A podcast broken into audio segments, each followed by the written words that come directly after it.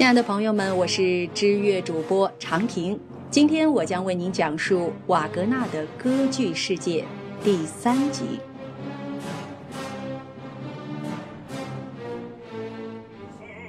莱茵的黄金是分成四景的独幕歌剧。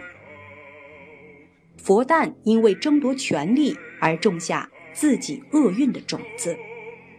女武神是讲佛诞女儿。布伦希尔德的故事，以及席格孟德与席格林德兄妹之间的爱情，赎救世界的纯正英雄，在齐格弗里德才正式登场。诸神的黄昏，则描绘齐格弗里德与佛诞的灾难结局。瓦格纳的主导动机技巧对后世有很深远的影响。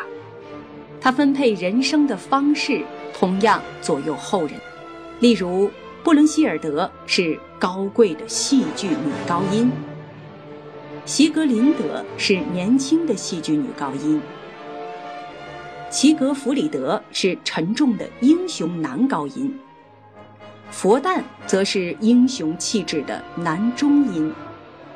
这些人生特质，除了偶尔的修改之外，一直是瓦格纳精神继承者写出舞台作品的遵循常规。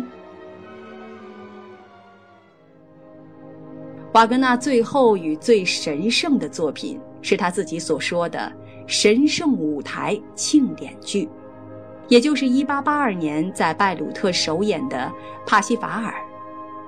帕西法尔。是中世纪诗人艾森巴哈诗篇中的英雄，原本是个纯粹的呆子，后来却解救了被罪恶与消沉意志束缚的圣杯骑士。瓦格纳的赎罪与新生观念明显源自基督教。骑士团护卫的圣杯是耶稣被钉死在哥哥地后，盛装。耶稣血液的悲悯，全剧的情节在神秘的气氛笼罩下，极端缓慢地推进。舞台上的事件象征人物的内在生活，象征主义与印象主义剧场至此已经不远。所有思想、意图、考验与恢宏的纠葛，都合理的由纤细的管弦乐法。器乐的象征手法以及惊人的和声转换中显露出来。瓦格纳的戏剧将情节提升到极致，舞台对他来说只是内在章程。瓦格纳和他尊崇的格鲁克一样，几乎是纯粹的剧乐作曲家，他以文字和音乐实现自己的理想。少数几首歌曲与乐器作品只是一时的副产品。多数十九世纪末期的作曲家，不论是正面还是负面，似乎都受到瓦格纳的困扰。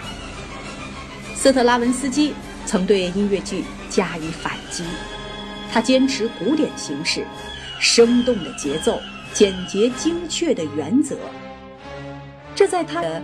伊底帕斯王中表现得更为明显。宇德密特则重返独立完备的巴洛克形式，他的画家马蒂斯是一部有关艺术家的戏剧。卡迪拉克则属于很有争议性的表现派风格。由于人们渴盼再次聆听到普通的歌剧，所以瓦格纳的乐剧。便开始受到质疑。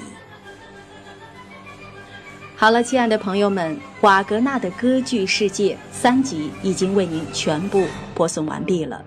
我是长平，我们下期节目再见。